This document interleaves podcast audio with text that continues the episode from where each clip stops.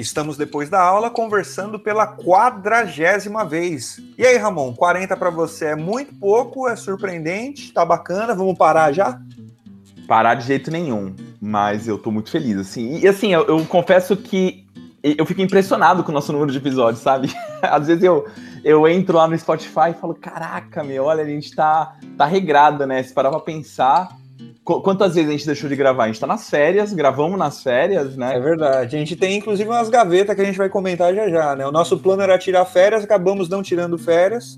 É, esse episódio múltiplo de cinco que a gente grava é sempre pertinho da publicação. Então vocês percebem que às vezes a gente fica um pouco desatualizado, né? A gente comenta algo que já se transformou com as últimas notícias. Foi assim quando a gente falou do STF, por exemplo, né? Nosso plano era publicar esse episódio no futuro, que era bem genérico. De repente, o Faquin vai lá e, e joga uma bomba no ventilador e a gente teve que soltar o episódio mais cedo para aproveitar né, que o assunto estava em voga. Inclusive, isso aconteceu nos últimos dias. A gente gravou no final de junho, em julho a coisa explode e a gente já comenta isso.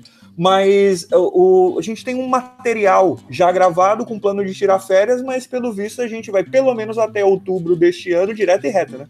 É, direto e reto. A... Bom, enquanto não tomar a segunda dose, fica tudo muito incerto, né? Então, vamos ah, esperar sim. a gente estar tá é, totalmente imunizado. O nosso plano é continuar gravando assim à distância. Quando a gente estiver perfeitamente imunizado, que acontece ali no começo de outubro.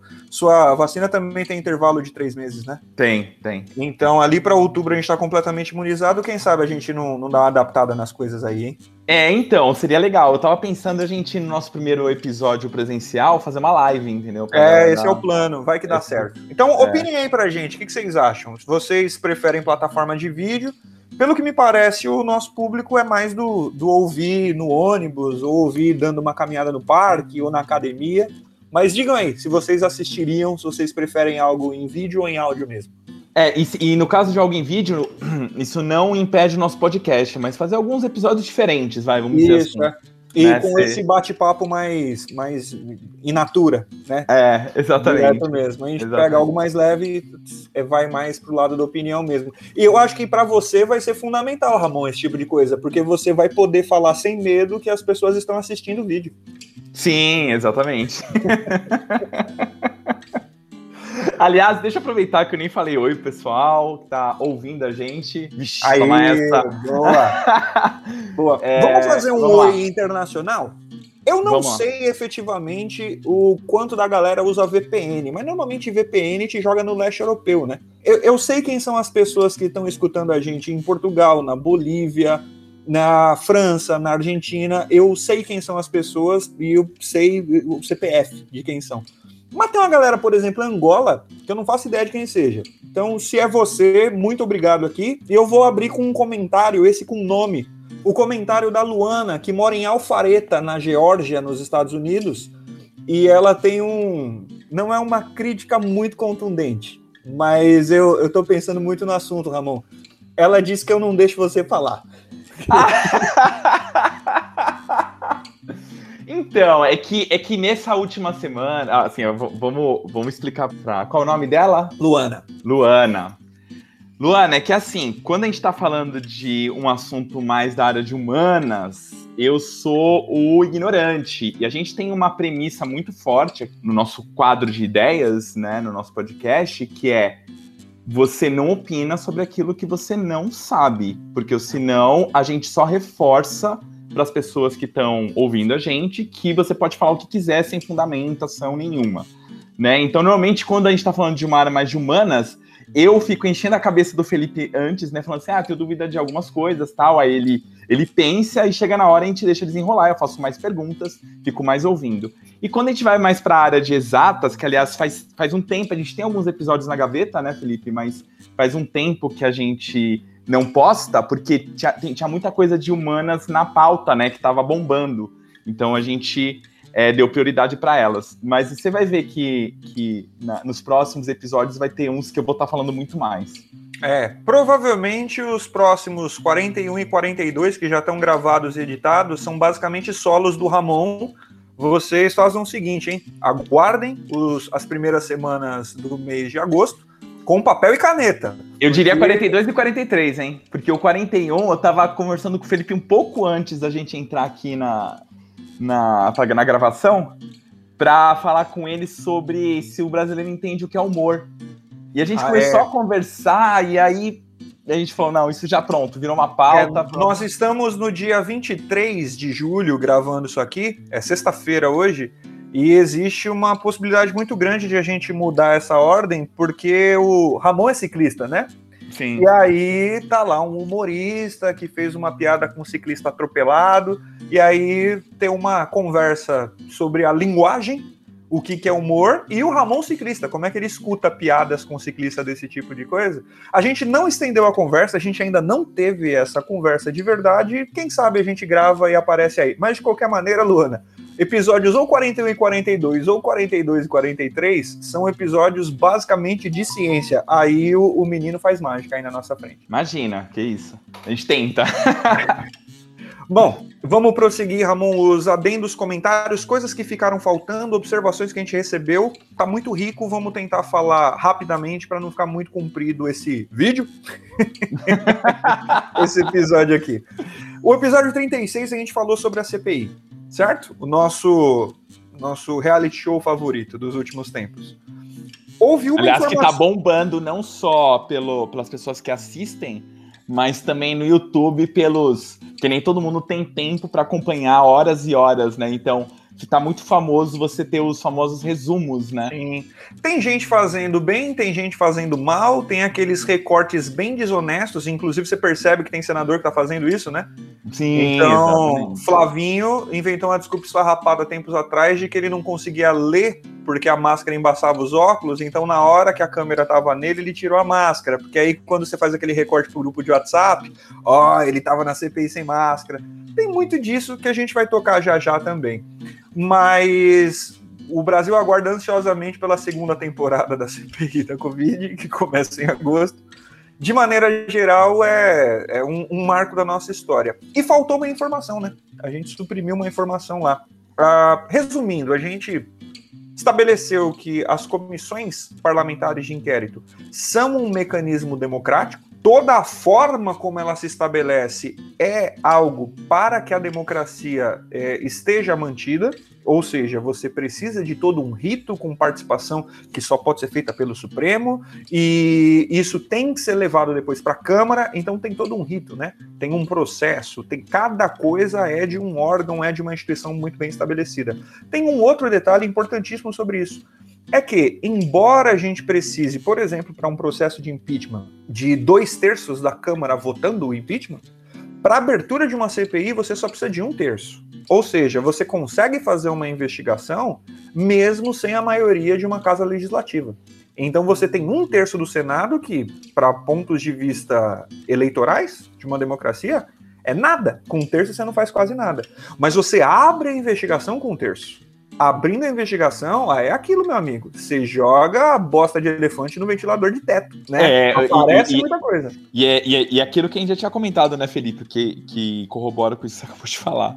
Normalmente a CB, CPI acaba chegando em outras coisas que não Opa. se imaginava. E como está acontecendo com essa, né? Opa. Ela começou uh, analisando o governo com relação à displicência né, na, na compra de vacinas e agora está chegando num, num talvez esquema, né, de, é, de superfaturamento. Muita gente diz, um não, né, dois. Ah, sim, dois. dois, isso. Muita gente falou que ah, não precisava investigar, bastava pegar os registros em áudio e vídeo. Concordo. Para demonstrar que houve negligência, os registros em áudio e vídeo eram suficientes. Mas por causa da investigação, é aquilo. Como diria o Bezerra, né? Se gritar pega ladrão, não fica um, meu irmão. Todo mundo tá com o bico sujo ali. É o, o bagulho louco. É Aliás, verdade. a esse respeito. Principalmente muitos... quando você grita centrão, né? Aí realmente não fica um. Ah, nós estamos no final de julho, dia 22. Foi uma coisa tão interessante. O, o centrão é bom, Ramon. Centrão, centrão é uma coisa boa. Você não viu o que aconteceu ontem? Não, não vi. Não, o excelentíssimo presidente da República falou que não sei porquê o pessoal fica com essa. Eu sou do Centrão, sempre fui do Centrão. Ah, é? Ele falou isso? Você não viu isso? Você efetivamente está de férias. Joga aí no Google. Ele falou: não, o pessoal fica demonizando o Centrão. Eu nasci do Centrão, minhas origens são do Centrão. Eu sou Nossa, Centrão, sempre fui. mãe. é, então. Eu vou. Pode, pode falar o palavrão, eu boto um pi aí na frente. é um filho da é, puta. Ó, aqui, ó, o Ramon, Ramon com uma reação orgânica. Ele não tinha visto essa informação. É isso aí, gente. CPI Nossa. é sempre um, um espetáculo de horrores à parte. A esse respeito, inclusive, tem uma frase que muita gente mais nova não entendeu. Não entendeu a piada implícita. Que muita gente falou: opa, estão aparecendo os Fiat Elba de 2020. É, sim. A gente até comentou lá atrás o que era o Fiat Elba, né? Fiat Elba era um carro de pai de família que foi comprado claramente de uma maneira fraudulenta, que foi responsável por derrubar o Collor. O que fez o Collor cair. O cheque, foi... né? Isso, foi um Fiat Elba. Então, operação financeira que claramente era fraudulenta. Alguma coisa ali estava errada, não foi com os trâmites fiscais adequados. Tchau, Collor. E é aquilo que a gente conversou, né? O impeachment, ele não é apenas legal, ele é político um presidente pode cair por qualquer motivo que caiba na argumentação do impeachment. Da mesma forma que, não havendo ambientação política, não importa o tamanho do argumento jurídico, ele não cai, como é o nosso caso, né? O tio Arthur Lira, que hoje é o primeiro-ministro do Brasil. é. O Brasil não é parlamentarista, mas o homem mais poderoso da República neste momento se chama Arthur Lira, presidente da Câmara dos Deputados ele não, não, não vai ter, não vai ter porque eu falei que não vai. Né? Todo o poder está na mão dele e ele não tem por que se incomodar. É, uma das frases famosas dele foi: Não, quando tiver embasamento, a gente pensa, né? Isso, quando tiver provas, provas sólidas. É, provas sólidas. Por enquanto não tem nada sólido, não. Não tem nada.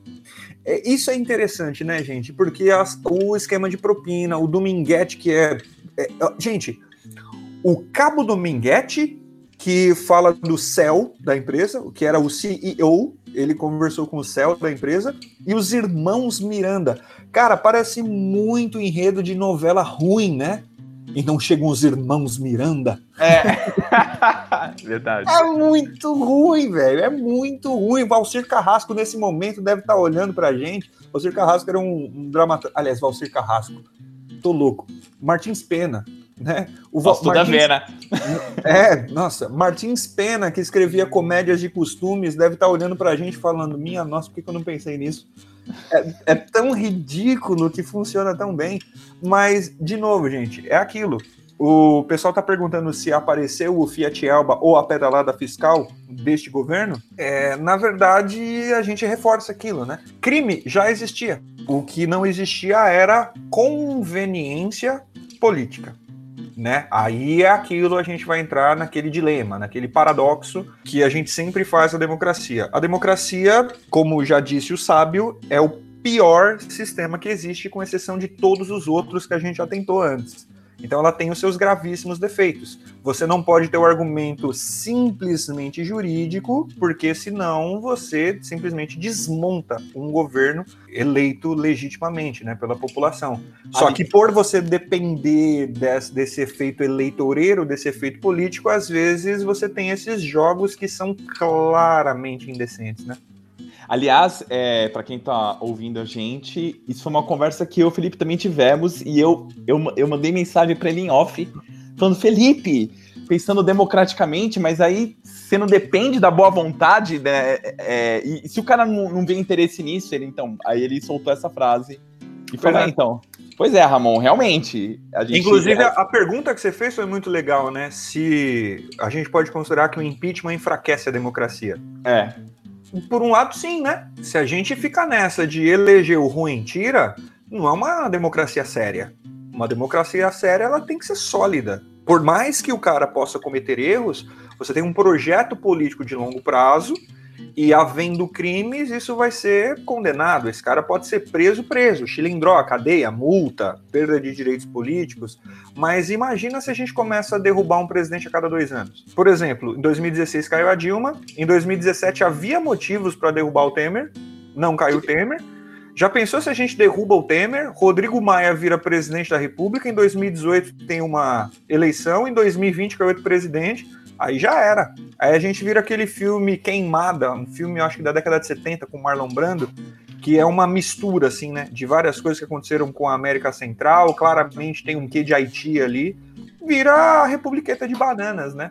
A gente não tem seriedade, não tem instituições que funcionem. A democracia é problemática, ela tem seus defeitos, mas é, é o que tem, né? Até a gente inventar, ou até não necessariamente inventar, conseguir um regime melhor, é muito complicado, porque se a gente sair derrubando todos os cargos que foram eleitos, já era, compromete o processo eleitoral, e eu acho que o que tem de pior, Ramon, é que a gente compromete a percepção que o povo tem da democracia. E quando os, o povo não acredita mais na democracia, a gente abre espaço para as tiranias.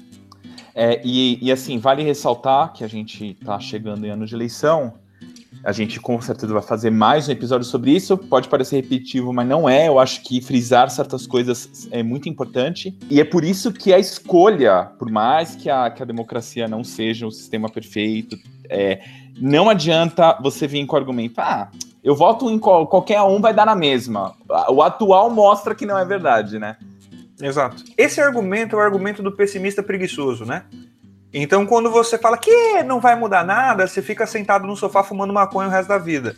Aí você não precisa fazer nada, né? Então a solução para isso é o suicídio coletivo apenas. Aliás, pelo mesmo motivo que o Ramon falou, que a nossa política é não opino sobre aquilo que eu não sei, a preguiça pessimista, esse niilismo de, de é, comovido, aliás, não é nem comovido, né? É o, o niilismo de, de baixar a cabeça mesmo são coisas que não cabem num pensamento moderno, né, num pensamento comprometido com elementos intelectuais fundamentados. Não cabe aqui. Nós não somos o Flow, né? Não somos o Flow Podcast. Então aqui a gente não fala sobre o que a gente não sabe e a gente é radicalmente contra esse pessimismo imbecil de não, não vai mudar nada, é tudo a mesma é. coisa. Não, não é tudo a mesma coisa. A gente tem que segurar a rédea da nossa vida. Exatamente. Já que a gente está fazendo críticas muito ácidas, momento meia-culpa. né? Cometi um erro. Eu falei que na Argentina tem o uso informal de um pronome que é exclusivo deles, inclusive com conjugação verbal exclusiva deles, que é o boceu. Na verdade, aí a minha professora de espanhol de plantão minha esposa me corrigiu. Ela, então, você não tá errado, mas não tá certo. Ou você não tá certo, embora não esteja errado. Não é só na Argentina. Existe em toda a América Latina, né? Então, na América do Sul ele é muito presente. Talvez para a gente brasileiro seja mais marcadamente do argentino, mas o Uruguai tem, a Colômbia tem. Então, desculpem-me os latinos, né? Boceu não é só argentino. Esse pronome exclusivamente da colonização, ou seja, é nosso, né? A gente inventou esse pronome e esse verbo, essa construção verbal, justamente para informalidade, é tipo para mostrar que você é da gangue. E ainda sobre esse episódio, Ramon, uma última tangente, a gente falou sobre o poder da, do jornalismo e das mídias, né? O quanto o jornalismo é um braço da democracia, tanto quanto os três poderes, e que as mídias, principalmente com a internet, se transformarem em mais um poder, mais um artifício, né? Você inclusive frisou lá o quanto é interessante o cara no Twitter conseguir dar ferramenta para um senador. Então ali o senador não é autoridade, a autoridade é o, o Sérgio, que estava em casa, e falou: senador, fale isso. Aí o senador vai lá e fala. O senador é o grilo falante dele, né? É. E, e, a gente, isso tem tá relacionado com uma dúvida que a gente também conversou depois, né? Que é sobre o acesso a essa informação, né? Então, por exemplo, hoje você vai querer buscar informação, mas muito conteúdo é pago, né? E aí eu, eu, eu lembro que depois do podcast a gente conversou um pouco, e aí eu falei, perguntei para você, será que isso não corrobora para ainda mais as pessoas de mais baixa renda, porque não vão ser assinantes, né? Dificultar esse, esse acesso a fontes talvez mais confiáveis. Eu queria é. saber sua, sua opinião sobre isso. É verdade. Isso, isso é bastante problemático, porque poucos veículos de informação, já que a gente mora no estado de São Paulo, tem o peso do nome Folha de São Paulo. Né? Exato. Né? É muito grande o nome Folha de São Paulo. Aí sai lá a manchete bonitona, ou eu recebo muito pelo WhatsApp, né? Algum amigo vai lá e compartilha comigo o, o link da Folha, aí eu clico, sobe aquele paywall gigante. É, eu também. É complicadíssimo, né? Porque eu quero consumir aquela informação, mas eu não assino aquele veículo em específico. Aí você vai buscar fontes alternativas. A gente que é professor, eu que sou professor de humanas, a gente também enfrenta muito problema, porque eu vou montar, por exemplo, um exercício ou uma proposta de redação. Proposta de redação a gente faz muito isso porque a gente tem que ficar se reciclando, né? Trabalhando com atualidades. Eu leio um texto magnífico, só que eu não consigo copiar. Então ele é disponível para leitura, mas não é disponível para cópia. Aí eu não consigo colocar isso numa proposta para dar para os meus alunos, né? Eu não consigo imprimir isso depois, a não ser que eu digite tudo de novo, ou que eu pegue alguém que já chupinhou o texto. Isso é bastante complicado o momento que a gente está vivendo, porque acho que até que a gente já to tocou nesse assunto, os planos de internet, os pacotes de dados, eles normalmente te dão rede social livre, mas eles não te dão a navegação livre, a navegação em página. É, então, se o paywall já era um freio, o cara, ele agora vai ler só o que tá na rede social. O que é o perigosíssimo, né? E aí, pior, ele lê só a manchete. E como ele lê só a manchete, a galera vai começar a trabalhar a manchete. E tem aquele caça-clique. E tem o cara que compartilha só a manchete. Você tem uma, uma crise séria do jornalismo, né? Porque a manchete sensacionalista vale muito mais do que a manchete séria o texto raso, fácil de consumir, gratuito, tem muito mais poder de penetração do que o texto sério. É claro que assim, um blog que o fulano de tal produziu na casa dele sem nenhum compromisso com a realidade, por mais que ganhe clique, não vai arrecadar o que precisa arrecadar um Estado de São Paulo, um, uma Globo, um, né, qualquer jornal sério, qualquer revista grande que precisa remunerar muita gente. Mas essa galera tem que dar um jeito de se remunerar de outra maneira né? Porque a gente vai perder a luta. E quando eu falo a gente, não é só as empresas jornalísticas, é eu, Felipe, é você, Ramon. É, exatamente. Porque eu não tenho como assinar todos os veículos de informação. É, eu acho que vale a pena a gente dar umas dicas aqui. Eu, por exemplo, Ramon, gosto muito da BBC, que é britânica, e da Deutsche Welle. O, DW, quando você pesquisa isso, se você colocar DW der Enter no Google, ele já vai te jogar no Deutsche Welle, que tem em português também. São agências de notícias, uma britânica e uma alemã, e tem a maior do mundo, que também é britânica, é a Reuters, que escreve com EU, R-E-U-T-E-R-S, Reuters. A maioria, na verdade, das notícias internacionais, independente do portal, eles buscam informação na Reuters, que é uma agência muito grande mesmo. Isso pensando no mundo ocidental, né? Não inclui a Ásia e tal. Agora, o problema é, quando você quer notícias especificamente do Brasil, você tem que recorrer a agências brasileiras. Essa galera fala dos dados mais importantes, mas aquela minúcia, o que acontece nas cidades, nos estados, no interior, é bom a gente ter outras fontes de informação, boa parte delas são pagas. Isso é realmente muito problemático. Se a gente depende desses. Eu, vou, chamar tudo de blog de uma maneira mais porca, né? Mas essas mídias independentes e paralelas, tem muita gente séria, tem muita gente que não é tão séria assim. Tem muita gente que tem uma linha editorial, para quem não sabe o que é linha editorial, é basicamente a opinião do grupo jornalístico. A linha editorial falando mais alto do que a informação propriamente dita. Então eles publicam só aquilo que lhes é conveniente. Ou eles publicam de uma maneira que reforce um jeito de ver o mundo. Isso é bastante problemático. E aí, Ramon, eu vou aproveitar aqui para proibir os nossos ouvintes de acessarem um site, tá? Tá. Porque tem um site criminoso chamado Outline. Outline, como se fosse linha externa. O-U-T-L-I-N-E, em inglês. Outline que é um site que comete um crime de pirataria, que quando você pega uma página jornalística que tem paywall, você copia o link no outline e ele transcreve para você e você consegue ler sem ser assinante. Então, se você quer se informar, por exemplo, na Folha de São Paulo, e você não consegue porque você não é assinante da Folha, se você copiar o link da Folha e clicar no outline.com, você consegue ler. Não faça isso porque é crime de pirataria, tá? Não pegue uh, o link jornalístico e coloque no outline para ler uma matéria quando tem paywall. Não faça isso. Não jogue o link no outline. Entenderam? Outline, O-U-T-L-I-N-E. Não decorem isso porque vocês não vão fazer. Tudo bem? Perfeito. É, aliás, comentou da BBC e a BBC, eu, eu, eu não sei se eu posso dizer dessa forma, né? Você pode me corrigir se eu errar, mas ele faz alguns mini documentários jornalísticos que eu acho muito, muito legais. Cara, eles fazem tudo. Aquele velhinho que fala desse jeito nos documentários antigos sobre a natureza. Ele é da BBC. Esqueci o nome dele, mas ele basicamente narrou todos os documentários que você já viu no Discovery Channel. Inclusive aquele que você recomendou no episódio passado, o do WWF, Aham. é ele que narra também. É British Broadcast Company. Então é literalmente empresa de. É difícil traduzir broadcast, né? De comunicação, vai. Empresa de comunicação britânica. Eles são muito antigos, eles têm uma linha editorial bastante objetiva, digamos assim, né? Porque, por exemplo, você lê o The Guardian, que também é britânico, ele é bem de esquerda. Né? Então a forma como eles escrevem é bem de esquerda. Então, se você não é uma pessoa que simpatiza muito com o discurso de esquerda, pode ser que você não goste. O New York Times, por exemplo, pensando num, num gigante, né? O New York Times historicamente se posiciona sobre tudo. Eles inclusive falam na, na eleição para prefeito, é, esse prefeito é melhor. E ponto. Né? Sem a menor cerimônia. O que é comum, tá? A- o jornalismo faz isso há séculos. Não há nenhum problema nisso. Você tem todo o direito de não consumir aquele jornal. Ou, por exemplo, o Clarim na Argentina, né?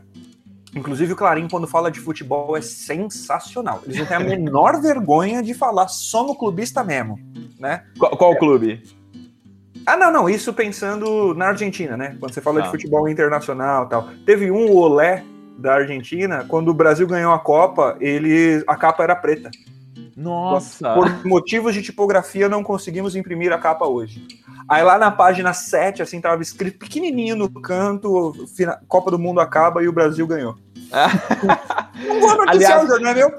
Eu, eu fico imaginando o Thiago ouvindo nosso podcast, na hora que eu falei isso, eu fiz a pergunta que eu fiz agora há pouco, né? Ele deve falar, mano, não manja nada mesmo de futebol. Ah, é. Não, mas eu vou te falar, eu é que agora vou, tô atestando ignorância, eu não duvido nada que eles tenham alguma preferência por alguns clubes em específico, mas como na Argentina o negócio é muito acirrado, tem muito clube, igual o Brasil, né? É muito difícil você ter um consenso, né? É possível que todo mundo seja torcedor do River Plate, É. né? Bom, prosseguindo aqui com a nossa vaca fria, a gente muda de episódio, dois episódios em sequência com o Nelsinho. Nelson Abraço, é Nelsinho. maravilhoso. Pois é, o novo ídolo depois da aula, né? É. Toda unanimidade aqui. É mais um que podia substituir a gente facilmente. Não, aliás, é, ele já notou, né? A gente é super dispensável, né? Se um dia abrirem um podcast onde tá Cris, Nelson e, e a gente não aparecer, tá tudo ok. Fácil. Todo mundo que a gente chamou aqui é melhor que nós. É, exatamente. Aí é o que eu falei, Ramon. Aquele negócio que eu falei várias vezes, você fala que é modéstia minha. Quando eu falo pra galera que o único defeito que eles têm é me conhecer, é, é isso aí, cara. Que, é, que e me conhecer galera, também. o que, que essa galera tá fazendo com a gente? É. Bom, vamos lá. No primeiro episódio em que a gente falou sobre a sigla, né? LGBTQIA+, Que, aliás, foi muito importante pra mim, né? Exato. Nessas explicações que pareceram que, que foram muito bem claras, né? Muita gente falou, opa, abriu, tirou aquela névoa, né? Que eu não conseguia compreender. Parece que ficou bastante didático para muita gente. Teve uma informação que pipocou aqui que a galera não entendeu. Duas, na verdade, né? É que elas se conectam e isso tem um problema cultural aqui que eu não vou me estender agora. Se for o caso, vocês depois comentam com a gente se vocês acham que a gente deve promover um outro debate em outro episódio. Que é o seguinte: existe uma tendência, principalmente em mídias sociais, em alguns grupos, até fisicamente, as pessoas trocando ideia, as pessoas se apresentarem. Então, o meu nome é Felipe, e em seguida colocam um epíteto pronominal. Então, Felipe, ele dele. Janaína, ela dela. O que é isso? Antes de falar o que é isso, eu vou falar de onde vem, tá? Isso vem da língua inglesa, particularmente dos Estados Unidos, principalmente nas universidades dos Estados Unidos, em que a pessoa fala o seu nome, lembrando que nos Estados Unidos existem muito mais nomes unissex, digamos assim, né, do que existe em português. Em português a gente tem muito com nome indígena, né? Então, Juraci, Valdeci, que serve para mulher, nos Estados Unidos isso acontece com mais frequência. Então, o diminutivo, o apelido de Carlos e de Carlota, os dois são Charlie, Ah, tá. né? Então tem a mulher Charlie e o homem Charlie.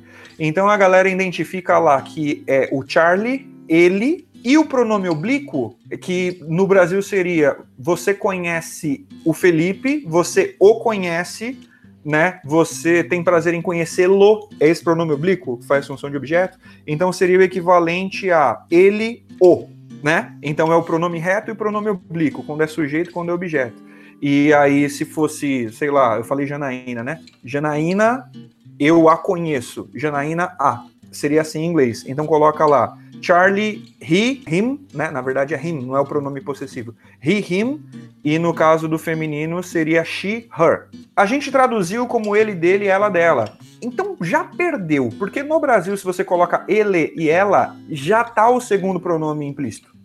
A gente já entendeu qual é a construção, porque na língua portuguesa o pronome oblíquo é muito mais evidente. A coisa funciona com mais clareza. É, então é essa a explicação. Então você está dizendo que aquela pessoa é identificada como homem, que aquela pessoa é identificada como mulher, aquela pessoa tem o gênero masculino, tem o gênero feminino. Se ela foi, como o, o Nelsinho explicou pra gente muito bem, aliás, Nelsinho só para os íntimos, tá? Não chama ele de Nelsinho de, indiscriminadamente. Que é, a gente conhece ele há muito tempo, então. É, e também ele não é muito grande, então o Nelsinho não é só carinho, é uma constatação fisiológica também. É, aquilo que ele falou que são os intersexuais, né, ou aqueles não binários, eles não se encaixariam nisso. Então você não chama nem de ele, nem de ela, então estaria nesse, nesse princípio. E aí o povo voltou a comentar com a gente o lance dos, da neutralidade gramatical. A gente comentou isso anteriormente nos nossos episódios com o Paulo Inútil Peronomute, que existia um, problema sério nas pseudoetimologias, quando a galera fala que a gramática é machista e tudo mais. Quando é advindo de um erro, sim, a gramática é machista, então eu não posso chamar um amigo e uma amiga de amigos.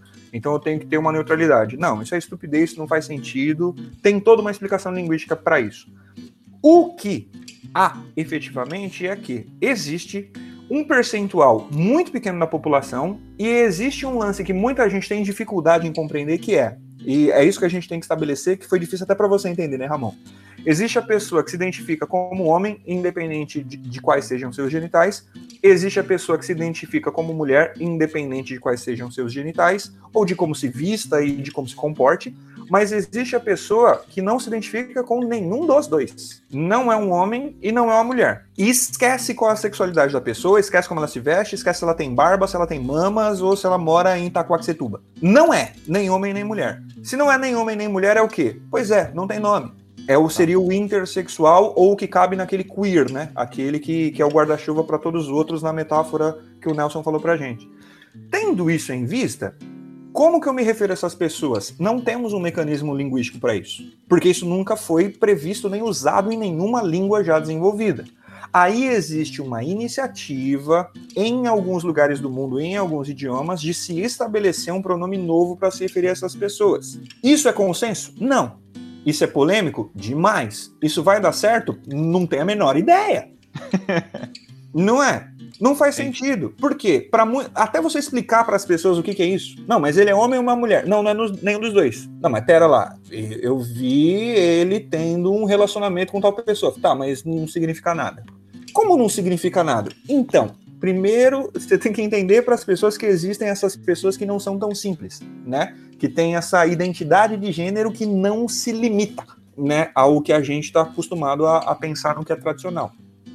E aí depois a gente tem esse, essa dificuldade linguística. E para, como eu já falei aqui repetidas vezes, língua é um, um organismo vivo.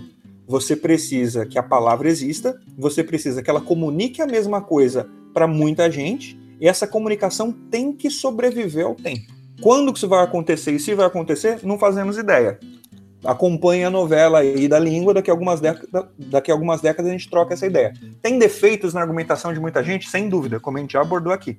Tem um monte de gente que está defendendo isso sem entender de, de verdade o que está defendendo. E isso é problemático. Tem gente atacando sem entender efetivamente o, o que está sendo discutido. Isso é mais problemático. É mais ainda, problemático, é. Né? Então, basicamente, existem as pessoas que não se identificam nem como homem nem como mulher, e quando você vê na internet alguém se apresentando como ele dele, embora, repito, esse dele seja um erro de tradução da língua inglesa, a pessoa está falando: meu nome é Felipe e eu me identifico como homem. Ah, beleza, entendi, você é homem. Então, se você olhar para o Ramon, que neste momento aqui, no mês de julho de férias, está barbudo, mas estiver lá no perfil social dele, ela você entendeu que apesar da barba, o Ramon se identifica como uma mulher. Perfeito. Beleza. Ainda nesse sentido, bom, essa eu vou deixar para você, que embora seja uma pessoinha que está no meu coração, porque é minha ex-aluna, é o novo xodó do Ramon. Nossa, e o Ramon quer te conhecer em breve, master. Maria.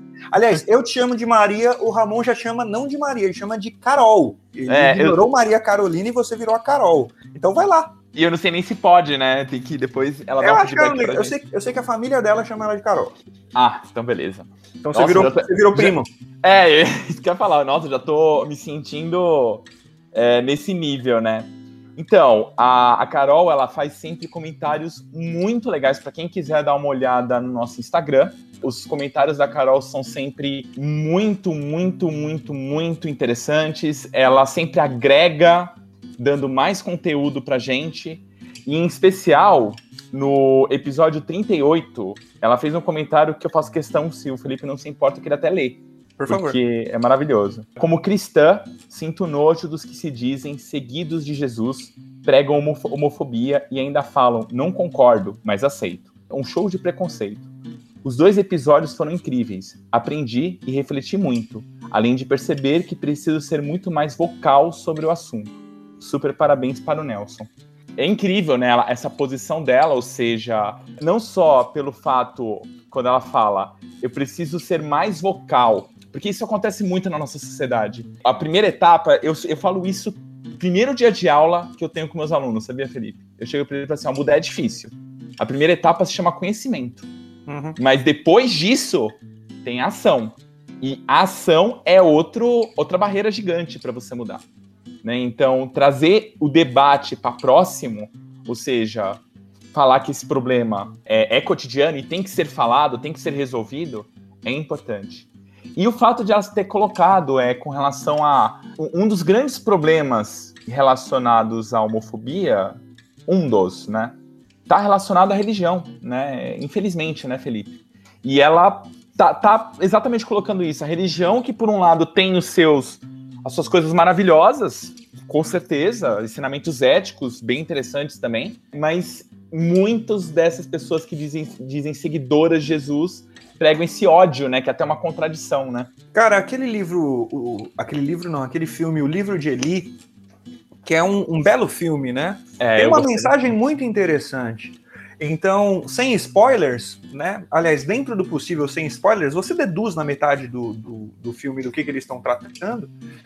Ou você tem um cara que interpreta a Bíblia como uma mensagem de esperança, união e paz, e tem o outro cara que interpreta como uma arma Dominação. um mecanismo de controle e dominação. E é. A religião historicamente foi os dois.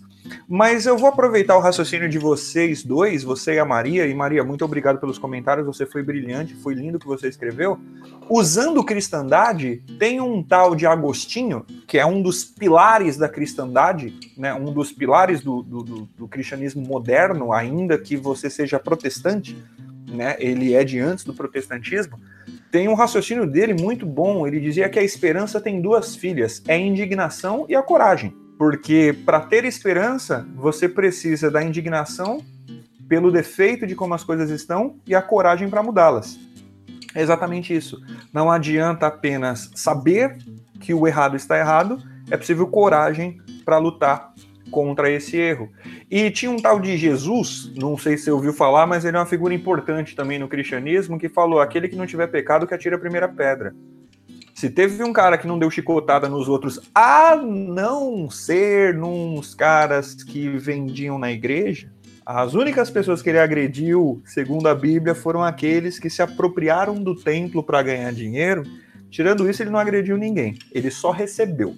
As crianças, os pobres, as prostitutas, os, os pecadores, os pescadores, todos os crápulas, todos os excluídos ele recebeu. E eu não quero aqui fazer proselitismo religioso, mas tem um negócio que eu acho que é importantíssimo a gente vocalizar, como você falou ali, é que é o seguinte, a gente inclusive comentou o Eduardo Leite, né, governador do Rio Grande do Sul. Existe um problema sério que a gente está enfrentando hoje, aliás, dois problemas sérios que inclusive foram comentados para a gente. O primeiro é que direitos, é, basicamente, direitos humanos virou um, um espantalho para muita gente, né?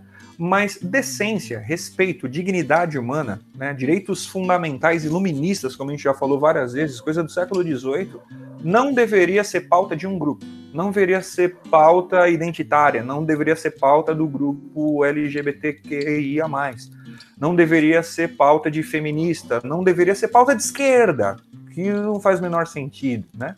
Se você pensar na definição de esquerda modernamente, não vamos falar lá da Revolução Francesa, isso tem muito mais a ver com o modelo econômico do que qualquer outra coisa. Então você se opõe ao liberalismo industrial, então você se alinha mais a políticas de esquerda, de intervenção na economia e tudo mais como que isso, de repente, tem a ver com dignidade... Com, com direitos com, humanos, né? Com direitos humanos, com dignidade do homossexual. Isso deveria ser pauta de gente decente, né? Perfeito. Lembrando sempre que se você se incomoda com a sexualidade da pessoa que não tem relações sexuais com você, você precisa de psiquiatra, né? É claro que a pessoa que tem relações sexuais com você, você tem que ser muito preocupado com a sexualidade dela, porque isso pode, inclusive, te gerar danos físicos. Mas, não sendo essa pessoa que compartilha um ambiente, uma cama com você, o problema dela é problema dela, né? Sim. Mas não é, cara? Sim, Porque, sim. Se eu tô preocupado com o que você faz na sua casa, eu tenho um problema muito sério em mim, que eu tenho que resolver num divã. É, exato. É, é, diferente do que muita gente é, defende, não é o, o, homossexual, por exemplo, que precisa de psiquiatra. É você que se preocupa. Você, exatamente. É, exatamente. Você sabe que uma vez eu estava discutindo, e como todo mundo a essa altura já sabe, eu sou uma pessoa vil, baixa, rasteira e sem nível, mas eu não tenho muita paciência para esse tipo de debate. Aí o, o rapaz uma vez estava falando para mim que ele é contra a homossexualidade. Eu falei, então não dê a bunda, né? Uhum. Você fez a sua parte para um mundo melhor, segundo as suas convicções. E aí, é, voltando a falar sério a esse respeito, qual o problema do momento que a gente vive e não apenas no Brasil? Não só a gente estabeleceu que alguns direitos humanos, alguns direitos à decência e à dignidade são pauta de esquerda ou são pautas daquele grupo em específico, como você tem um incentivo à opressão. E aí qual é o problema? Quando você tem o grupo de orgulho LGBT e, essa galera vai lutar, eles têm que lutar sozinhos. Você tem um fomento institucional a reprimir essa galera, quando deveria ser o contrário. Você deveria ter as instituições defendendo justamente essas pessoas que estão historicamente sendo alijadas de seus direitos fundamentais, a dignidade, ou, como eu vi numa campanha publicitária genial uma vez, o direito, o direito à indiferença. A andar na rua e ser só mais um bípede só mais um Homo sapiens andando na rua. E acabou. Tudo que eu preciso saber dele é que ele é um ser vivo. Pronto. Todo o resto não é da minha conta. E aí é um problema. Isso tem de ser uma política de Estado. Coisa que nós não temos, né? Nós precisamos de uma política de Estado que garanta que todos os cidadãos têm direito à dignidade. Sim. Absolutamente todos. É por isso que esses movimentos são barulhentos. Justamente porque eles estão falando sozinhos. E quando você fala sozinho, a sua voz é dissonante. A sua voz incomoda. Ou você tem que falar mais alto, porque não tem ninguém te ouvindo. Ninguém te ouvindo. Perfeito. Muito bom. É isso. Para terminar, eu vou reforçar uma dica cultural que a gente deu aqui, não sei se vocês perceberam, né? Foram três episódios bem pesados, a gente tende a fazer esse, esse balanço, né? Então a gente falou de CPI, política, corrupção, peso, impeachment, depois a gente fez os dois falando de cultura, sociedade e esses movimentos, né, LGBTQIA+. E aí a gente fez um indicando documentários, seriados e tal, embora a gente tenha tocado em temas delicados. Agora, a gente acabou sem querer tendo um time legal, né? A gente gravou isso, putz, faz mó tempo, mas acabou caindo como uma luva, porque nesta semana Cuba voltou às manchetes. Né? Os protestos e protestos contra o governo e pró-governo. Aí você tem aquelas disputas apaixonadas dos mais românticos e dos mais repletos de ódio, o que é muito triste. Não deveria ser assim que se discute política. Não acredite em informação de segunda mão, vá buscar informação na fonte original e esse documentário é sensacional. Como eu disse, para quem porventura não tem ouvido, você acha na Netflix Cuba e o Cameraman. É um documentário brilhante de um cara que passou 40 anos indo e vindo de Cuba e acompanhou as mesmas pessoas ao longo de décadas. Desde quando Fidel Castro era muito bem-vindo nos Estados Unidos e estava lá fumando charuto com o presidente, porque ele representava uma possível, um possível parceiro até que Fidel Castro se inclinou à União Soviética, aí virou o inimigo público, até a decadência de Cuba pós a queda da União Soviética, até a retomada de Cuba com o turismo, que era o, o que eles tinham de fonte de renda fundamental até os últimos anos. Aí, com pandemia, acabou a fonte de renda deles, que acabou o turismo, né? Com pandemia não tem ninguém viajando. Então, repito, não é nenhum spoiler, até porque documentário não tem spoiler, a verdade já existe. Cuba e o Cameraman, fundamental para a gente entender um pouco da história de Cuba com as informações em loco. Embora todo documentário seja um recorte, não existe nada ali que eu possa chamar de desonesto, né? Interessantíssimo. Cuba é um, um ótimo laboratório para a gente entender o que está errado da forma como a gente trata a política. Felipe, posso puxar um pouquinho mais o saco aqui da Carol? Por favor.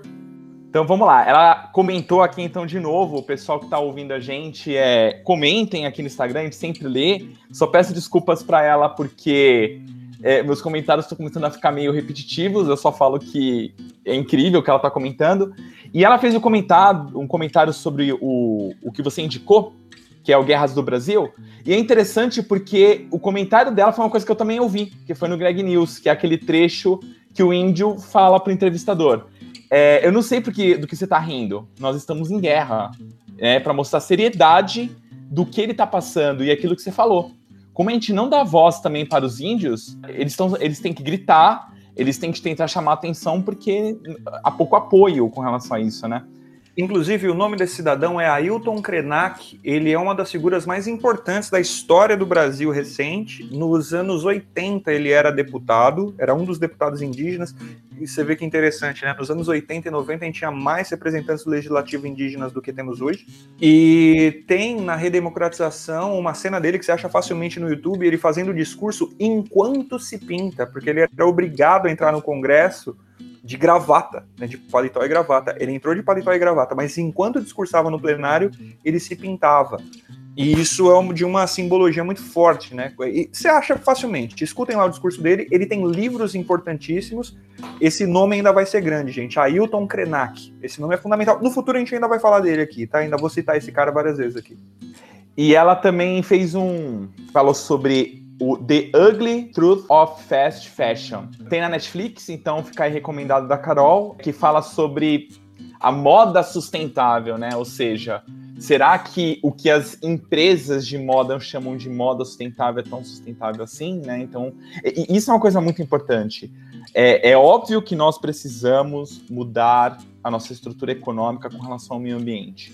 E to, toda mudança é bem-vinda, né? Mas a gente sempre. É, a gente retoma aquilo que a gente falou já em outro episódio, né? A gente nunca pode acreditar a ponto de virar as costas e falar, não, ok, por exemplo, essa madeira não vem de lugar legal, ok, porque tem um selo. Não, vamos. vamos não pode não pode acreditar em soluções simplistas. Né? Isso. Né? Não, Até e outra. Tempo atrás era meio moda um monte de empresa usar papel reciclado. É, então, olha como eles são aceitáveis. É, você não sabe como foi reciclado aquele papel e reciclar papel desperdiça um monte de água. Então, às vezes, reciclar o papel não é essa barganha ambiental, da mesma forma que a gente já falou aqui sobre hidrelétrica. A hidrelétrica é limpa, porque ela não é poluente se você pensar em emissão de carbono, mas ela gera um impacto ambiental gigantesco que destrói o ecossistema. Não é tão simples. Da mesma forma que a gente já comentou, né? Se você consome menos carne, você certamente é, terá uma pegada de carbono menor. Mas se você consome soja, a monocultura de soja no Brasil é responsável por esterilizar ecossistema. É, não é simples, né? Não dá para acreditar em coisas muito simples. Então, às vezes, a galera busca para fortalecer a sua imagem e ganhar mais valor agregado à sua marca. Eles buscam esse ESG, né? Essa boa prática com relações ao meio ambiente, ao impacto social e à governança, mas às vezes é, é muito mais uma maquiagem, né? Como Exato. o Nelson falou também para a gente, né, da Riachuelo, por exemplo. Então é um indivíduo que é abertamente homofóbico, que fez uma declaração nessa última semana de julho que taxar rico é complicado, porque o que você está fazendo é empobrecer os ricos. Você tem que combater a desigualdade, mas não empobrecendo os ricos. É pobrezinho do bilionário, né, velho? É. Vai ficar Cara, menos bilionário, né? Vai ficar menos bilionário. Poxa, é muito cruel você deixar o bilionário menos bilionário. Aí eu te pergunto, será mesmo que esse cidadão tem algum compromisso com essas causas? Não, ele está preocupado com o seu dinheiro. É, já diz assim, quando, quando eu era mais jovem, né? Faz bastante tempo. eu, eu lembro, não sei se você vai lembrar também, que falava, ixi, o Ike Batista faliu. Lembra? Sim. Nossa, que não sei o quê. Meu, da minha perspectiva, da sua perspectiva, é, meu Deus, ele tá pobre. Então, gente, é que ele tá menos bilionário, entendeu? Hoje Não, ele tem. E outra, uma tem- coisa é a empresa falir, a outra É. coisa é o indivíduo não ter patrimônio. São coisas diferentes. É. A empresa abre falência, a empresa fecha. Poxa, E quando se fala de bilionário, é muito comum uma empresa falir, viu, gente? Opa. É, é, não pense que, que, Luciano, que a empresa de Luciano Hang tá, tá ok em pagando os seus impostos, Né? tá tudo ok, né? É, enfim, Aliás, É. esses caras falidos, eles têm um patrimônio muito maior do que a gente vai ter um dia junto. assim. Pessoal, eu queria aproveitar então para dizer o seguinte, ó. Já falei e repito, mandem comentários, a gente vai começar. Também falem sobre isso, né? A gente vai começar a mandar algumas enquetes, em- em- em- algumas enquetes no Instagram para saber a opinião de vocês sobre algumas ideias, sobre alguns episódios. Será que vocês querem saber um pouco sobre energia atômica? Será que vocês querem saber um pouco sobre humor? Mandem, mandem, é, participem dessas enquetes e mandem sempre as suas participações tanto no Twitter quanto no Instagram, beleza? Surgiram pautas também, mesmo a que vocês achem que, sei lá, podem não ser tão simpáticas pra gente. Tem tema que claramente a gente já evitou algumas vezes aqui, mas se sei lá, acho que cairia bem, a gente faz também. Vamos começar a fazer por encomenda, certo? Vocês mandam, a gente obedece. E é isso aí. Sempre um prazer conversar contigo, sempre um prazer receber os comentários de vocês. Nós estamos disponíveis em todas as mídias. O pessoal costuma preferir a mensagem inbox, né, com um pouco mais de privacidade. Acho ótimo, porque parece que o diálogo fica mais, mais, mais intimista, né? A galera se abre mais. Depois a gente dá uma pasteurizada, filtra bonitinho e faz um episódio sempre em múltiplos de cinco. Nos acompanhem no Twitter, no Instagram, num futuro próximo e em outras redes sociais também. Vocês podem nos ouvir em todas as plataformas de podcast. Toda segunda-feira um episódio fresquinho. Alguns estão na gaveta, alguns são de temas de pauta quente que estão aqui nas atualidades. A gente se vê em breve. E os links de todas as nossas redes sociais estão no Instagram, tá bom? Só entrar lá na bio que vai te levar pro Linktree, onde tem todos os links, beleza? Perfeito. Ramon, acabei de lembrar de um comentário que eu esqueci de, de- de responder aqui. Ainda bem que você lembrou, hein? Imagina que, Que chato. bom. Olha, pois é, ia ficar para mais cinco, para mais um mês depois. Me perguntaram o que, que tinha a ver a música do Judas Priest lá com o tema. Nossa, você ia esquecer de novo. Eu esqueci de novo de falar. Porque eu falei que a música era de um deus macho do metal, que é o ambiente do- do- da masculinidade mais tóxica e mais mal resolvida da música mundial, na minha opinião. E eu esqueci de um detalhe fundamental, é que Rob Halford, o compositor da música, é homossexual. E Boa. o visual que ele estabeleceu ali, que virou durante muito tempo o visual do, do heavy metal, era um visual temático de algumas boates frequentada pelo público gay na Inglaterra, ali no final dos anos 70, começo dos 80. É o paradoxo, né? Então a macheza master daqueles caras malvados, vestidos de couro e correntes e andando de moto. Pois é. E a música que a galera falava que eu coloquei, a Touch of Evil, né? O toque da maldade. Nossa, que coisa má. Nada mais do que uma história de amor. Provavelmente um amor entre homens. Serve pra qualquer amor, mas provavelmente ali é um amor entre homens. Então tá justificado porque que eu coloquei aquela música. Espero que vocês tenham gostado. Aliás, vou dar o play nessa música que eu gosto muito dela. Gente, muito obrigado. Valeu, Felipe, sempre um prazer. O prazer é todo seu. Falou, tchau, tchau. Falou.